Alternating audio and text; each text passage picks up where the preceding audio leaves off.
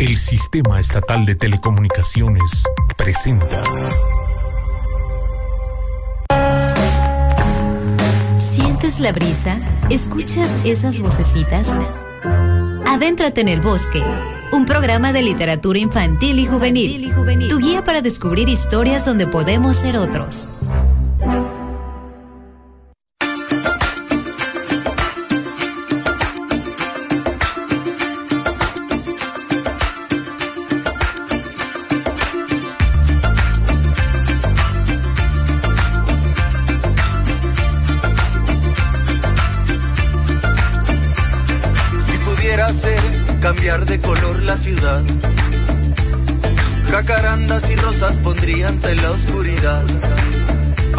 La mañana, para sentirnos mejor, ver sus flores, sus ramas y en su sombra color.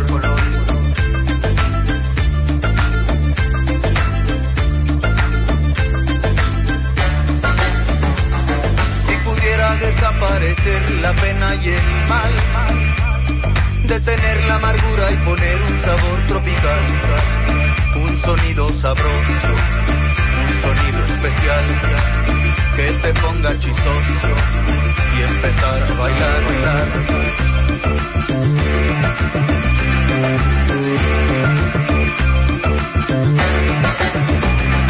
Si pudiera hacer el tiempo correr hacia atrás y llenarte de flores que vuelvas conmigo quizás. Si pudiera ver y parar al llegar a tus pies.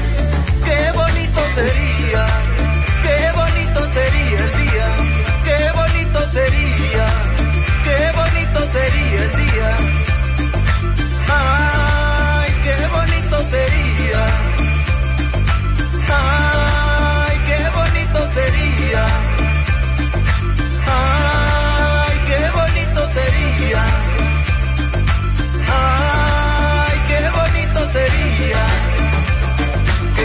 Bonito sería ver tus ojos cafés que me quiebran el alma y me arrullan con calma después.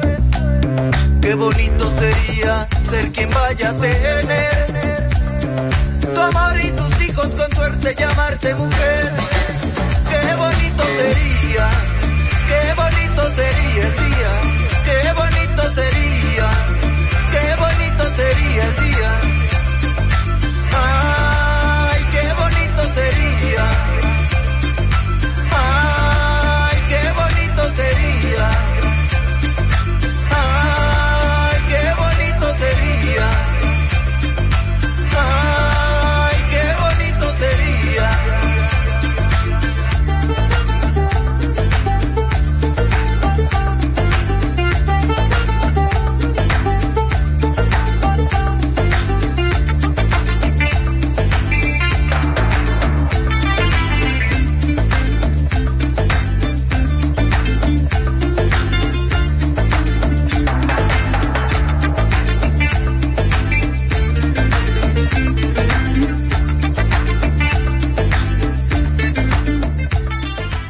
Adéntrate en el bosque, un buen lugar con libros y lecturas para la niña y el niño que vive contigo. Soy Asa, Bosque te acompaña por estas páginas sonoras. Quédate los próximos minutos a escuchar y respirar el aire fresco de nuestros árboles con hojas de relatos y poesía. Hoy es el capítulo 112. Compartiremos contigo un poco de la novela Almendra de la escritora coreana Won Pyung Song. Además, charlaremos sobre narrativa gráfica con Octavio Jiménez, autor de Nuestros Derechos serán Justicia e Historia de México X. Con la lectura, otros mundos son posibles. Sigue en sintonía de SET Radio, donde Puebla se escucha.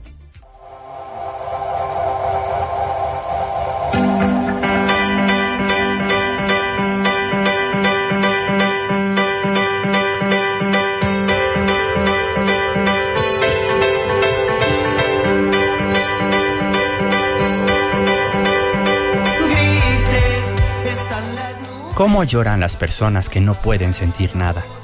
La novela coreana Almendra de la escritora Won Pyung Song trata este tema.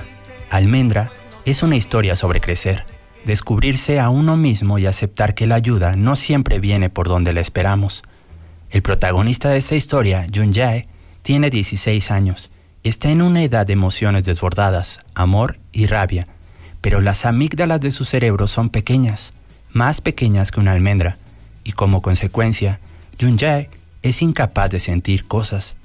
Educado por su madre y su abuela, aprende a identificar las emociones de los demás y a fingir estados de ánimo para no destacar en un mundo que podría tacharlo de loco o extraño.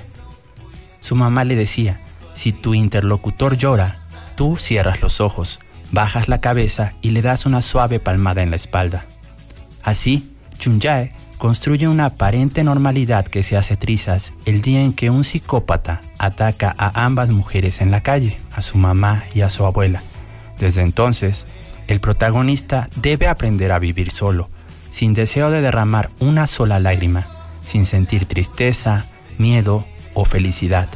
A Yunjae le tienden la mano personas improbables, un antiguo amigo de su mamá, una chica capaz de romper certezas, incluso un abusón con más afinidad de la que todos esperarían. Los tres quebrarán la soledad del protagonista de la novela Almendra, una novela breve y lacerante en la que solo la empatía puede llevar a la esperanza. En esta historia también se trata un tema muy importante, la alexitimia. La alexitimia es la incapacidad de identificar y expresar sentimientos, la alexitimia es un trastorno mental descrito por primera vez en revistas médicas en la década de 1970. Sus causas conocidas son la falta de desarrollo emocional durante la primera etapa de la infancia, el trastorno de estrés postraumático y la atrofia, la atrofia congénita de las amígdalas cerebrales, en cuyo caso el miedo es la emoción de la que estas partes del cerebro son más incapaces de identificar y expresar. Recientemente, nuevos estudios han sugerido que la capacidad de las amígdalas para procesar el miedo y la ansiedad puede mejorarse a través del entrenamiento. La novela Almendra describe la alexitimia con base en estos estudios y la desarrolla a través de la imaginación de la autora. Libro Almendra, autora Won Pyong-song, editorial Océano. Quédate con nosotros para escuchar fragmentos de esta muy interesante novela.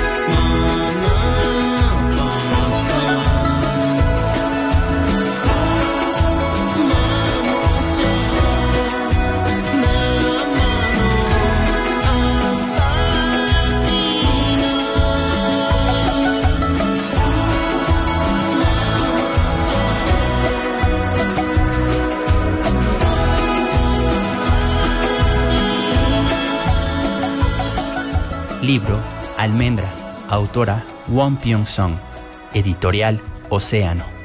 Prólogo. Hay almendras dentro de mí, en ti también, y también en aquellos que amas y odias, pero nadie puede sentirlas, solo sabemos que están ahí. En síntesis, esta historia habla de un monstruo que se encuentra con otro monstruo. Uno de esos monstruos soy yo. No te voy a decir si el final es feliz o trágico, porque toda historia se torna aburrida una vez que te arruinan la sorpresa del final, así que quizá te involucrarás más en ella si no te adelanto el final. Y sé que puede parecer una excusa, pero al fin y al cabo, ni tú ni yo ni nadie puede saber en realidad si una historia, al final, es alegre o trágica. Capítulo 1 Aquel día seis personas murieron y una resultó herida. Primero fueron mi mamá y mi abuela. Luego, un universitario que había intentado detener al hombre. Después, dos tipos de unos 50 años que se habían parado en la primera fila del desfile del Ejército de Salvación seguidos por un policía. Finalmente, el mismo hombre había elegido ser la última víctima de un maníaco derramamiento de sangre. Se apuñaló en el pecho con fuerza y al igual que las otras víctimas, murió antes de que llegaran las ambulancias. Yo simplemente observé cómo se desarrollaba todo esto ante mí, allí, de pie, con los ojos vacíos, como siempre. Capítulo 2. El primer incidente ocurrió cuando tenía seis años. Los síntomas se habían manifestado anteriormente, pero fue entonces cuando salieron definitivamente a la luz. Ese día, mi mamá debió haberse olvidado de venir a recogerme a la guardería. Un tiempo después, me contó que había ido a ver a papá después de todos estos años. Lo quería ver para decirle que dejaría por fin que él se marchara. No porque ella fuera a estar con otra persona ni nada por el estilo, pero que de una u otra forma seguiría adelante. Al parecer, le dijo todo aquello mientras limpiaba las descoloridas paredes de su sepulcro. Mientras tanto, así como su amor llegaba para siempre a su final, yo, pasajero inesperado de esa joven pasión, era completamente olvidado. Después de que todos los niños se hubieran marchado, quedé solo vagando fuera de la guardería. Todo lo que el niño de seis años, que era yo en ese entonces, podía recordar sobre su casa era que se encontraba en algún lugar sobre un puente. Fui arriba y permanecí en el paso elevado con la cabeza colgando sobre la barandilla. Contemplaba los coches que transitaban debajo de mí. Me recordaban algo que había visto en alguna parte, por lo que concentré tanta saliva en mi boca como me fue posible. Apunté a un coche y le escupí. Mi saliva se evaporó mucho antes de acertar al vehículo, pero mantuve mis ojos fijos en la carretera y seguí escupiendo hasta que me sentí mareado. ¿Qué estás haciendo? Eso es asqueroso. Miré hacia arriba para encontrarme con una mujer de mediana edad que pasaba observándome, pero continuó su camino sin más, apartándose de mí al igual que los coches debajo, y me quedé solo de nuevo. Las escaleras del paso elevado se desplegaban en todas las direcciones. Perdí mi orientación. El mundo que advertía debajo de las escaleras era, todo del mismo color gris glacial, a la izquierda y a la derecha. Un par de palomas batieron sus alas por encima de mi cabeza decidí seguirlas. Para cuando me di cuenta de que estaba yendo en la dirección equivocada, ya me había alejado demasiado. En la guardería había estado aprendiendo una canción llamada Las hormigas marchan de una en una. ¡Hurra, hurra! Las hormigas marchan de dos en dos. ¡Hurra, hurra! Y así como decía la letra, yo pensaba que de alguna manera llegaría a mi casa si simplemente marchaba. Marchar, marchar, marchar de manera que continué obstinadamente dando mis pasitos hacia adelante. La carretera principal conducía a un callejón estrecho bordeado por casas antiguas de muros medio derrumbados, todos marcados con números aleatorios en rojo y la palabra vacía en ellos. No había nadie a la vista. De pronto, oí a alguien gritar, en una voz baja. No estaba seguro si dijo ah o ay, tal vez dijo oh. Se trataba de un lamento grave y corto. Me dirigí hacia donde salía el sonido, el cual crecía a medida que me acercaba. Entonces cambió y se convirtió en un grrr, y venía del otro lado de la esquina. Doblé esa esquina sin titubear. Un niño yacía en el suelo, un niño pequeño cuya edad no podía determinar. Pero entonces unas sombras negras comenzaron a proyectarse y desaparecer sin cesar sobre él. Lo estaban golpeando. Los graves lamentos no provenían de él, sino de las sombras que lo rodeaban, y eran más como gritos de esfuerzo. Lo pateaban, lo pateaban y le escupían. Más tarde, supe que se trataba de unos estudiantes de secundaria, pero en aquel entonces esas sombras me parecían tan altas y gigantes como adultos. El chico no se resistió ni emitió sonido alguno, como si se hubiera acostumbrado a recibir palizas. Lo empujaban hacia adelante y hacia atrás como un muñeco de trapo. Para rematarlo, una de esas sombras clavó su codo en el costado del niño. Luego se fueron. El niño se hallaba cubierto de sangre, como una capa de pintura roja. Me acerqué a él. Parecía mayor que yo, tal vez de 10 o 11 años, casi del doble de mi edad. Sin embargo, parecía ser más joven que yo. Su pecho se agitaba rápidamente. Su respiración era entrecortada, como la de un cachorro recién nacido. Resultaba obvio que se hallaba en peligro. Volví al callejón. Todavía estaba vacío. Solo las letras rojas en las grises paredes perturbaban mis ojos. Después de vagar durante bastante tiempo, vi finalmente una pequeña tiendita. Entré. Oiga, disculpe. En la tiendita estaban pasando Juego en Familia en la televisión. El dueño de la tienda reía tan fuertemente viendo ese espectáculo que no me oyó. Los invitados del programa participaban en un juego en el que una persona con tapones en los oídos debía adivinar palabras leyendo los labios de los demás. La palabra era turbación. No tengo ni idea de por qué recuerdo aún esa palabra, es algo extraña. Ni siquiera sabía lo que significaba entonces. Una de las mujeres emitía comentarios equivocados una y otra vez, provocando la risa de la audiencia y del el tendero que la estaba viendo. Al final, el tiempo se acabó y su equipo perdió. El tendero chasqueó los labios, tal vez porque se sentía mal por ella. Entonces yo le dije, Señor, Señor. Y por fin me respondió, dijo, ¿sí? Hay alguien tirado en el callejón. ¿En serio? Dijo con indiferencia y se enderezó. En la televisión, ambos equipos estaban a punto de jugar una ronda definitiva que podía cambiar el rumbo del concurso. Podría morirse, le dije jugueteando con un dulce que había en el mostrador. Ah, ¿a poco? Sí, fue entonces cuando finalmente me miró a los ojos. ¿Dónde aprendiste a decir cosas tan espeluznantes? Mentir es muy malo, hijo.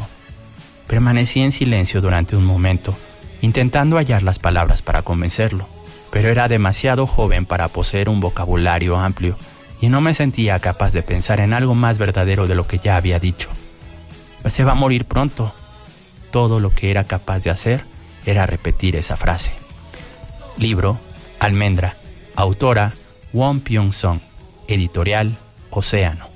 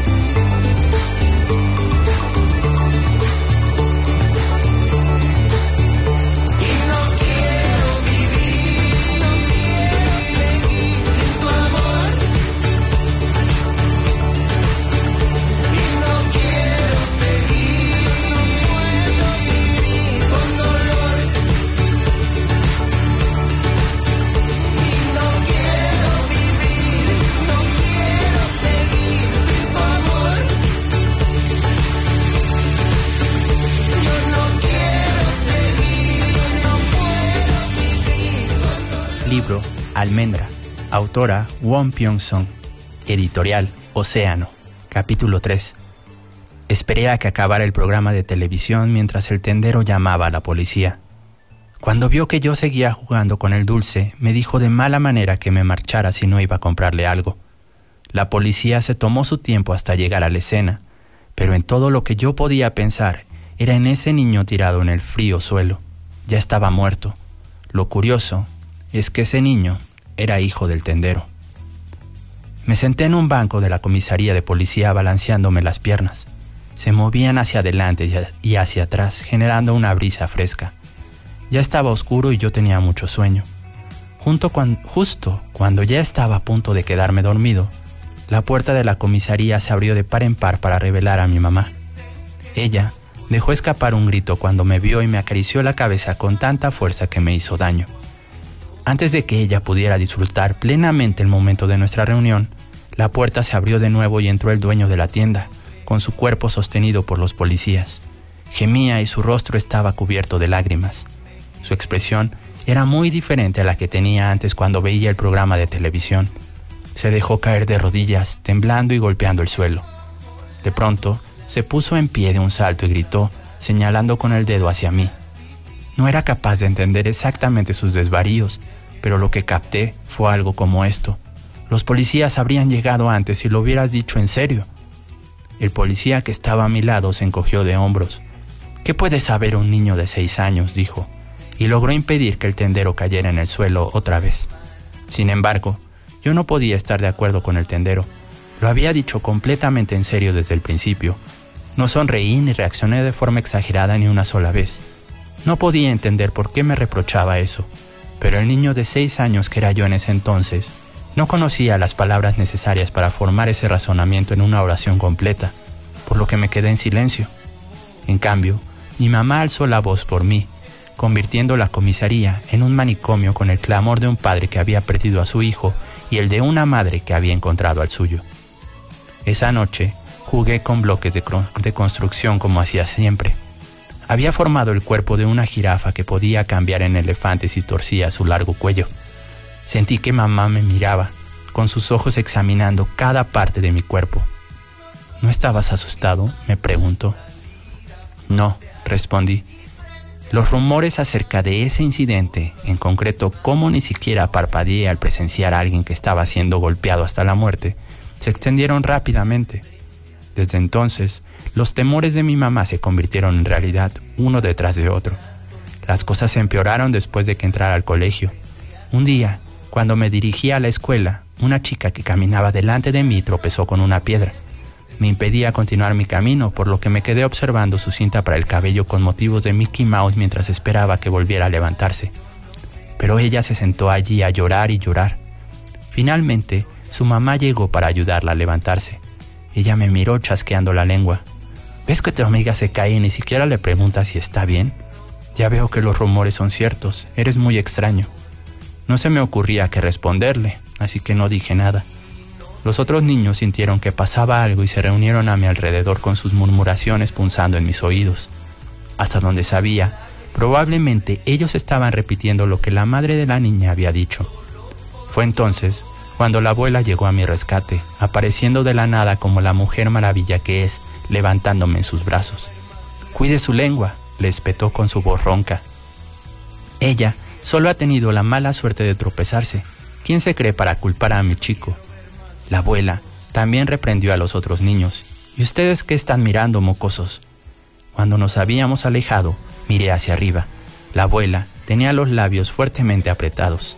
Abuela, ¿por qué la gente me dice que soy raro? Sus labios se destensaron.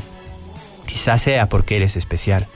La gente no soporta cuando alguien es diferente, mi pequeño monstruo adorable. La abuela me abrazó tan fuerte que me dolieron las costillas. Ella Siempre me llamaba monstruo. Para ella, monstruo no era algo malo. Libro Almendra. Autora Won Pyong-song. Editorial Océano.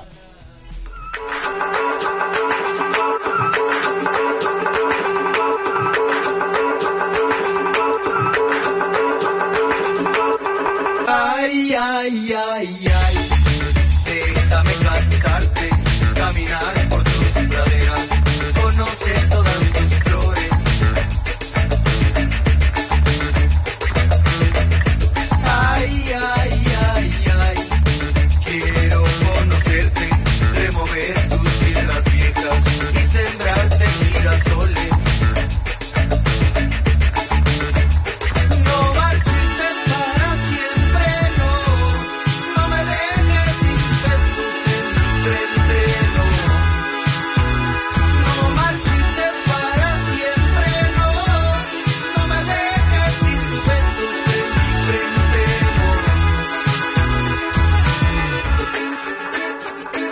Libro Almendra.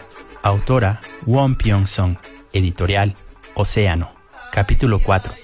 Para ser honesto, me llevó mucho tiempo entender el apodo que la abuela me había puesto con tanto cariño. En los libros, los monstruos no son adorables.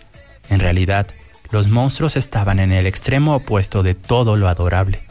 Me preguntaba por qué me llamaba así, incluso después de aprender la palabra paradoja, la cual significa combinar ideas contradictorias entre sí me sentía confundido.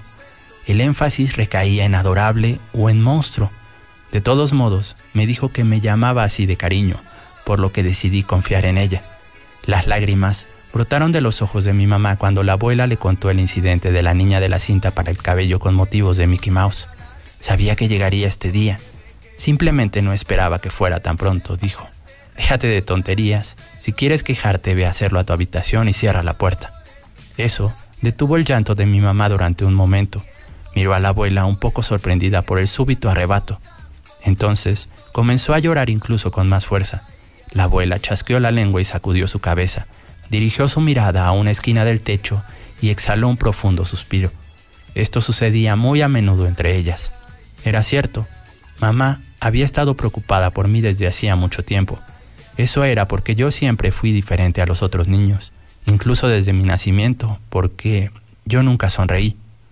En primer lugar, mi mamá había pensado simplemente que mi desarrollo era lento, pero los libros de crianza de niños decían que un bebé comienza a sonreír tres días después de haber nacido. Ella contó los días, habían pasado casi cien. Como en un cuento de hadas en el que la princesa sufre una maldición por la cual no puede sonreír jamás, yo ni pestañaba y al igual que un príncipe de una cierta tierra lejana que intenta ganarse el corazón de su amada, mi mamá probó todo. Ella intentó con aplausos, compró cascabeles de diferentes colores e incluso practicó bailes tontos con canciones para niños. Cuando se cansaba, salía a la terraza y fumaba, un hábito que apenas había logrado dejar después de saber que estaba embarazada de mí. Una vez vi un video que la abuela grabó en aquel entonces donde mi mamá se esforzaba con mucho ahínco y yo, Simplemente me quedaba mirándola. Mis ojos eran demasiado profundos y serenos para ser los de un niño. Probara lo que probara, mi mamá no lograba hacerme sonreír. El médico dijo que no tenía ningún problema en particular, a excepción de la falta de sonrisas. Los resultados de las pruebas mostraban que mi altura, peso y desarrollo de conducta eran normales para mi edad. Nuestro pediatra descartó las inquietudes de mi mamá diciéndole que no se preocupara, porque su bebé estaba creciendo muy saludable. Un tiempo después, mi mamá trató de consolarse diciéndose que yo era simplemente un poco más tranquilo que otros niños. Entonces, sucedió algo cerca de mi primer cumpleaños que demostró lo que ella siempre había sospechado. Ese día, mi mamá había puesto en la mesa una tetera roja llena de agua caliente. Se dio la vuelta para mezclar la leche en polvo yo quise tomar la tetera y esta cayó de la mesa, dando contra el suelo y salpicando agua hirviente por todas partes. Todavía tengo una leve marca de la quemadura de aquel día del tamaño de una pequeña moneda. Grité y lloré. Mamá pensó que en adelante las teteras rojas y el agua me asustarían, como le hubiera ocurrido a un niño normal, pero no fue así. No me dieron miedo el agua ni las teteras. Seguía intentando alcanzar esa tetera roja, ya fuera que tuviera agua fría o caliente en su interior. La evidencia seguía acumulándose. Había un anciano tuerto que vivía en la planta baja con un gran perro negro que siempre tenía atado a un poste en el patio. Me quedaba mirando directamente las pupilas lechosas del anciano sin miedo, y cuando mi mamá me perdió de vista un momento, estiré la mano para tocar al perro, el cual mostró sus dientes y gruñó. Incluso después de haber visto al niño de la casa vecina sangrando, pues había sido mordido por curiosear como yo lo hacía con aquel perro, no me detuve Mi mamá tenía que intervenir constantemente. Después de varios incidentes similares, mi mamá empezó a pensar que yo podría tener un coeficiente intelectual bajo, pero no había pruebas de ello.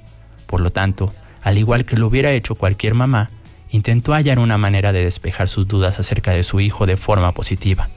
Es más valiente que otros niños. Es más valiente que otros niños. Así fue como ella me describió en su diario. Aún así, la ansiedad de cualquier madre alcanzaría su punto máximo si su hijo no hubiera sonreído ni una vez al cumplir cuatro años.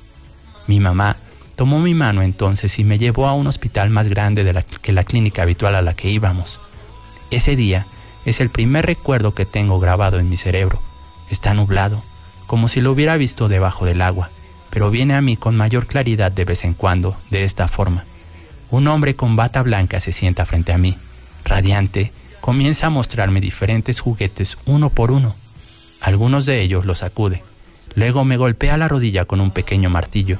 Mi pierna se balancea más alto de lo que creía posible.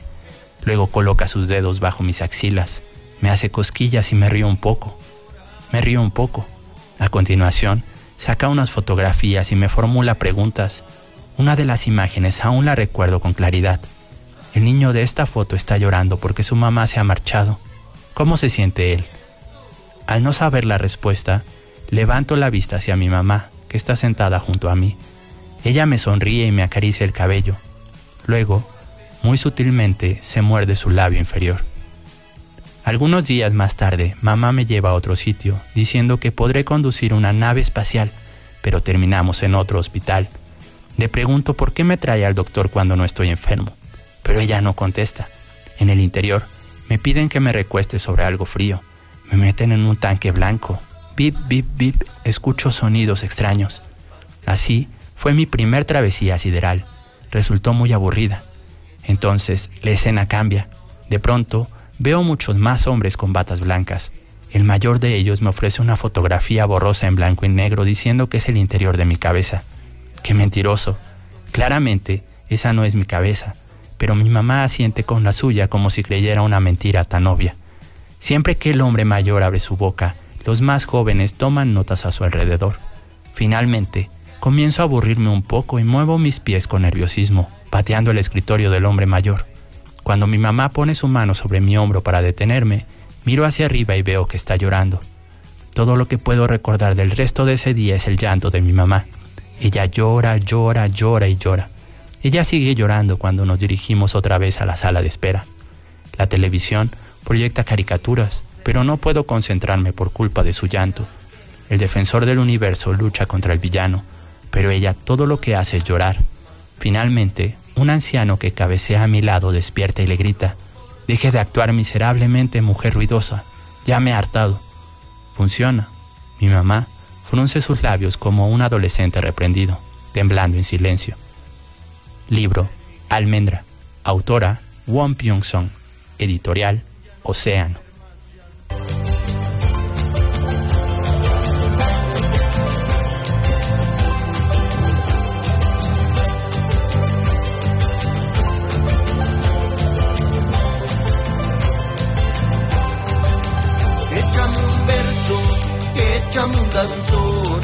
Quiero ver pegando en el suelo tu tacón, en el suelo tu tacón.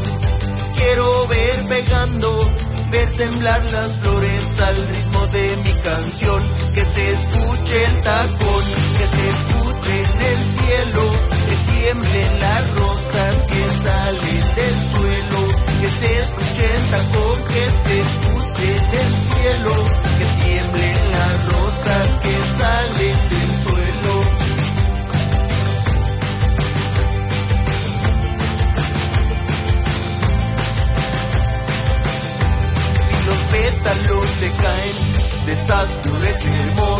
voy a hacerte mil perfumes con todas esas rosas, con todas esas rosas, voy a hacerte mil perfumes para rociarte tus cabellos con olores bellos, que se escuche el tacón, que se escuche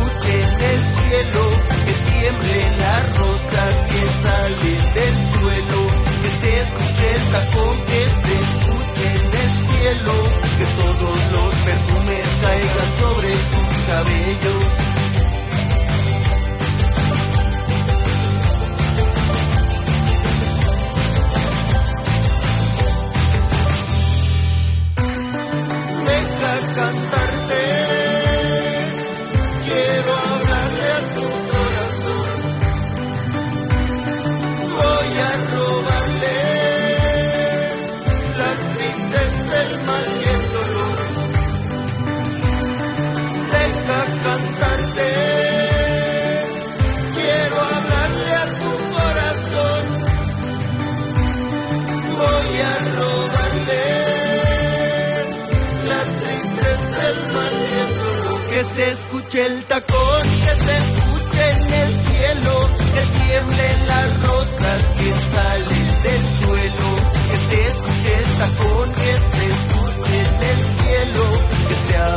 Corazón, que es lo que más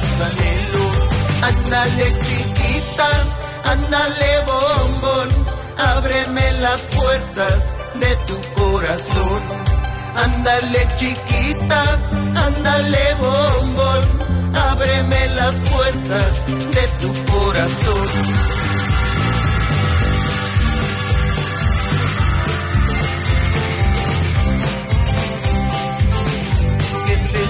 El tacón, que se escuche en el cielo.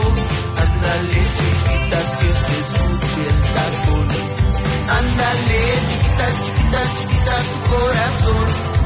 Ándale chiquita, chiquita, chiquita que suena el tacón. Ándale chiquita, chiquita, chiquita tu corazón. Seguimos en El Bosque, revista de literatura infantil y juvenil de Set Radio. Me da mucho gusto saludar esta mañana a Octavio Jiménez, él es productor gráfico. Estudió la licenciatura en Diseño y Comunicación Visual en la Escuela Nacional de Artes Plásticas de la UNAM. Desde el año 2000 trabaja y sobrevive como dibujante, ilustrador, infógrafo e ilustrador científico. Y, como les decía hace un rato, se define a sí mismo como productor gráfico. Buenos días, Octavio, ¿cómo estás? Eh, Hola, hola, buenos días. Gracias por aceptar la invitación para platicar esta mañana. Quisiera eh, que nos comenzaras co- comentando eh, cómo te adentraste en el mundo de la historieta o como lo conocemos normalmente del cómic.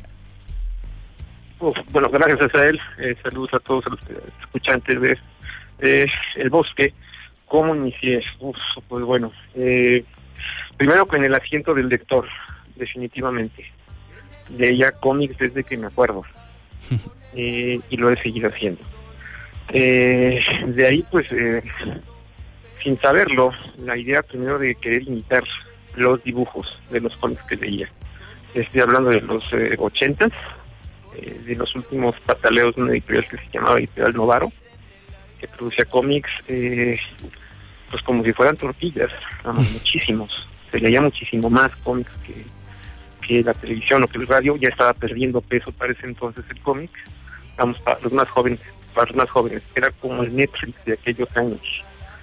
Mucha gente consumía todas horas y en todo momento. Pues bueno, yo alcanzo los últimos cómics, eh, muchas licencias de cómics en Estados Unidos, Pájaro Loco, eh, Andy Panda, Gato Félix, eh, Katina Oruga, ya producción nacional, eh, y también entraron pues los sensacionales eh, de Editorial Egea, también en- tenían su auge en esos años, ¿no? Pues ahí empecé, eh, como lector. Después como realizador, pues hasta mucho tiempo después, eh, en los últimos años de la licenciatura en Diseño y Comunicación Visual, ya tenía la curiosidad o la inquietud de producir algo pero no me animé hasta 2012, técnicamente, ¿no? Claro, de, de 2004 a 2012 estuve intentando finalmente hacer algo sin muchas ganas como autor de cómics, en trabajo eh, como ilustrador y las necesidades del día a día, eh, pues me impedían, pues, con lo que tenía que acompasar y a veces le dejaba nada o poco tiempo. Entonces ahí, en 2012, cuando ya eh, quiero hacerlo con más rigor y, y formalidad, ¿sabes? Por supuesto. Hay otro tema importante y por el cual eh, pues me decidí a, a contactarte e invitarte para platicar esta mañana, Octavio, que son las otras posibilidades que brinda la narrativa gráfica para contar historias que muchas veces son poco visibles o que parecieran crudas y duras. Eh, quisiera que nos platicaras un poco acerca de tu historia titulada Nuestros derechos serán justicia, que en el 2018 recibió el primer premio internacional de novela gráfica La Pobla de Farnals en Valencia, España. Eh, y pues me, me gustaría, antes de que nos comentaras acerca de, de ella, eh, pues el, un poco el, el génesis, el origen, eh, es este, es una frase que puede sonar dura, pero que, que forma parte de la realidad de muchas comunidades de nuestro país. Me estaban entrenando como pinche sicario. Lo dice un niño de 12 años. Pues mira, es que justo eso, eh, ese título es el título de la nota, de no más de 500 caracteres, tal cual. Y, que alguna vez leí en, en La Jornada, en periódico La Jornada. Eh, ¿Por qué me decido por, por esos temas? Precisamente entre ese rato en el que me, en que me ando decidiendo sí quiero hacer cómics, pero qué quiero contar, estoy en una especie de esquizofrenia maletera, tal cual, en ver muchos temas, en ver eh, solo los temas de los cómics de superhéroes, o lo que usualmente se entiende que cómics es igual a superhéroes o historias para, para niños. eh, y pues no, yo quiero contar otra cosa, solo que no sé qué. Entonces empiezo a repetir fórmulas, ¿no? De, de cómics que venía yo leyendo desde hace tiempo, digo concretamente superhéroes, pero pues ninguna cosa me acababa de satisfacer, ni me acababa de interesar, ¿no?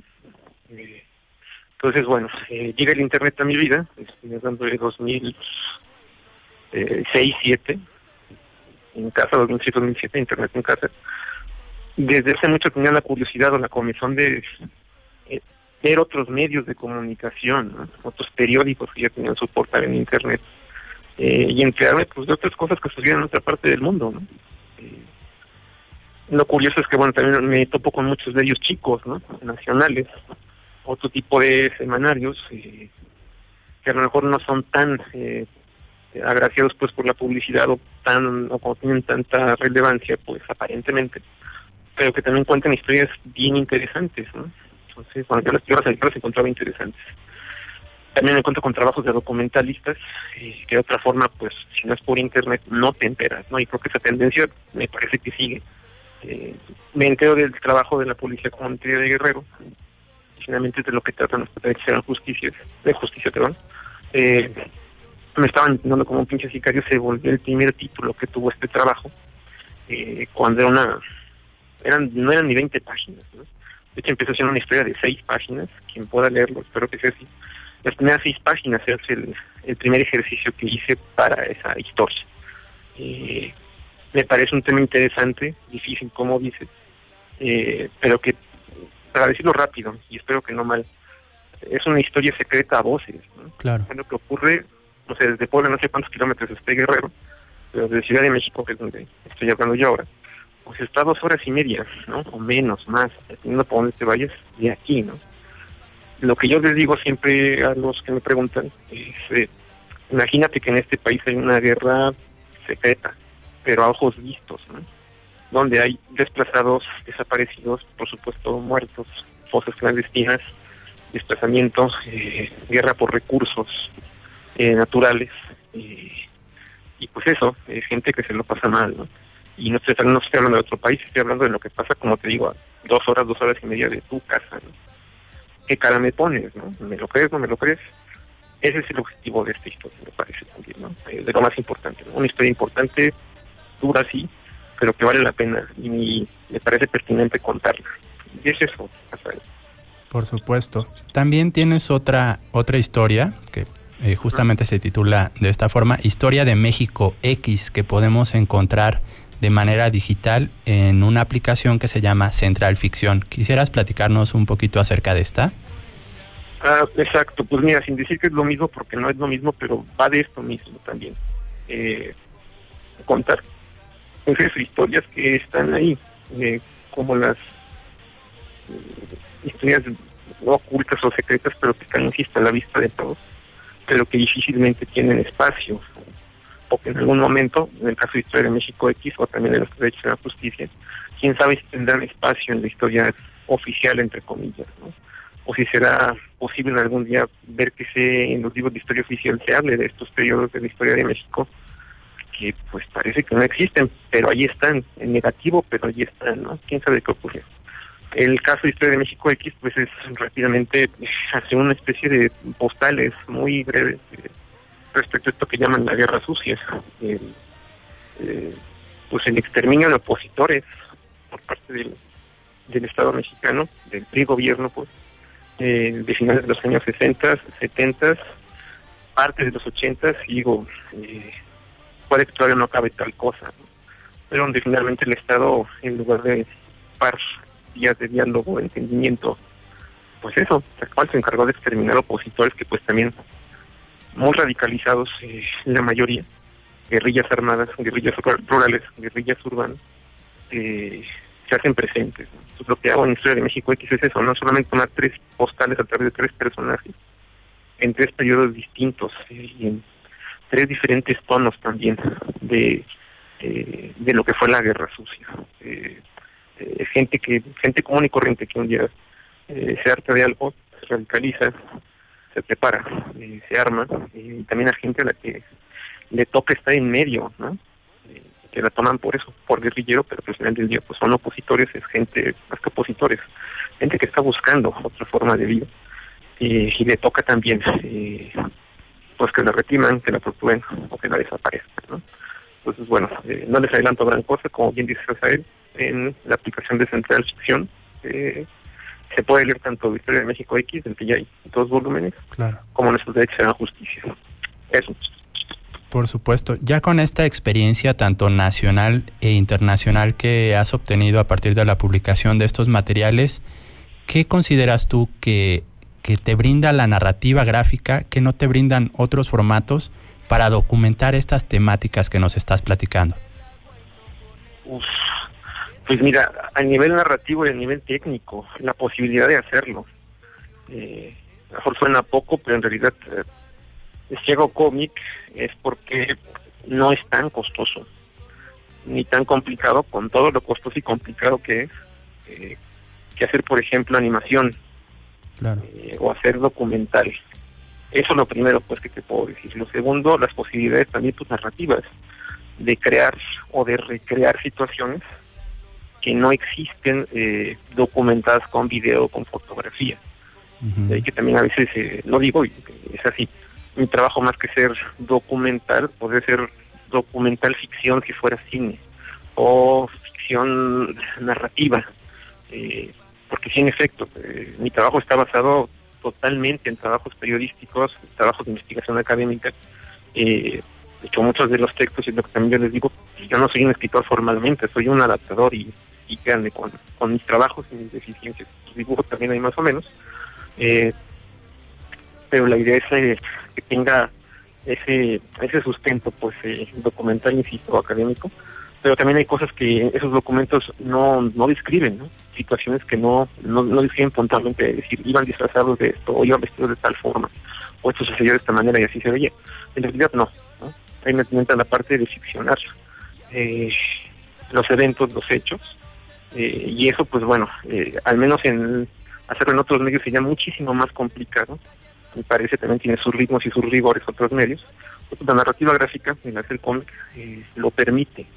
Eh, tiene más que esa licencia, pues se vale de ello, pues, y es algo que de otra forma, te digo, económicamente, narrativamente, me sería mucho más complicado o hasta imposible, pues. Eso sería a muy grandes rasgos. Por supuesto. Dinos dónde podemos acceder a tu trabajo, a tus publicaciones, porque tienes una tienda en Mercado Libre. Exactamente. Ah, pues bueno, esa es la, si se lo pueden permitir, por supuesto, la manera de conseguir mi trabajo de forma física, junto con otros productos que tengo, eh, completamente autorales. Mercado Libre, esta gran tienda, eh, tiene mi nombre, Octavio Jiménez, eh, o Mercado Negro Comics, cualquiera de las dos opciones tendrían que enviarles a mi perfil. Está también la tienda de Mercado Shops, que es la versión de tiendas personalizadas de Mercado Libre, igualmente Mercado Shops, eh, eh, mercadonegro.com. Ah, y pues bueno, eh, eso pues para adquirir, como les digo, y si se lo pueden permitir de forma física. Eh, mi trabajo, eh, apoyan directamente al autor. Y la otra también de apoyarme directamente y de conocer mi trabajo, ya como lo, mencionamos antes, eh, Ficción. Todo mi trabajo está ahí eh, contenido, eh, ahí más bien lo que implica tener eso, un soporte, una- un teléfono, una, una, una, tableta, donde poder eh, descargar la aplicación, eh, buscar finalmente mi trabajo, eh, como Octavio Jiménez o como Mercado Negro Comics, pues bueno, leer mi trabajo directamente. Si leen mi trabajo ahí también me apoyan, eh, aunque les repito, la entrada a la aplicación y leer los trabajos es completamente gratis, no hay que pagar un peso más que el teléfono y la conexión a internet. Eh, y pues bueno, no solo mi trabajo está contenido ahí, este trabajo de muchísimos más autores, de muchísimas más temáticas. ¿no? Así Por serían las maneras, Rafael. Por supuesto. Y ya para finalizar, me gustaría que expresaras que tu trabajo no es un hobby. Uf, pues bueno, eso da para un tema completo, o sea, el, ah, no, no es un hobby, ¿no? Definitivamente no lo es, pero también la realidad es que difícilmente se puede vivir de hacer solo cómic. Yo no vivo de hacer cómic eh, en este momento, difícilmente en México y muy pocas personas alrededor del mundo puede decirse que viven solo de hacer cómic, ¿no? No irme tan lejos, pues, ¿no? Eh, el hecho de que no haya pues, ese tipo de, ¿cómo decirlo?, de industria en este país, eh, que en algún momento les digo, no fue, en los 80s, en los 70s y quizá mucho más atrás, eh, ahora no lo es. Ahora el modelo de negocio, si lo podemos ver así, eh, implica pues otro tipo de dinámicas y de trabajo, ¿no? Y eso no quiere decir que no sea un trabajo como tal, eh, un trabajo como cualquier otro. La cosa es eso, ¿no? Que por principio de cuentas nos ha tomado como algo bonito que uno hace, ¿no? Cuando uno dice, ¿a qué te dedicas? Pues hacer cómic, ¿no? Ah, pues qué bien, pero ¿cuál es tu verdadero trabajo, no? Eh, difícil puedes posicionar esa idea también. O sea, tampoco sea mi tarea hacerlo, pues la cosa es eh, profesionalizar el medio como tal, hacerlo cada vez mucho mejor, vincularse con otros, eh, digo yo también, hacer gremio, hacer eh, organizarse de alguna forma, vamos, todavía no lo, lo definimos los compañeros, eh, si como una cooperativa, una asociación política, un sindicato, no lo sé, eh, empezar a trabajar con mejores condiciones, eh, es también parte de esta otra agenda que no tiene que ver directamente con el hacer dibujitos y cómics, pero que va junto con pegado, ¿no? Eh, entonces, bueno, desde ahí parto casi siempre lo reafirmo, ¿no? Mi trabajo no es un hobby, es un trabajo, ¿no? Un trabajo con muchos futuros posibles, pero que están ahí, entonces avanzar hacia ellos, eh, pues de forma constante.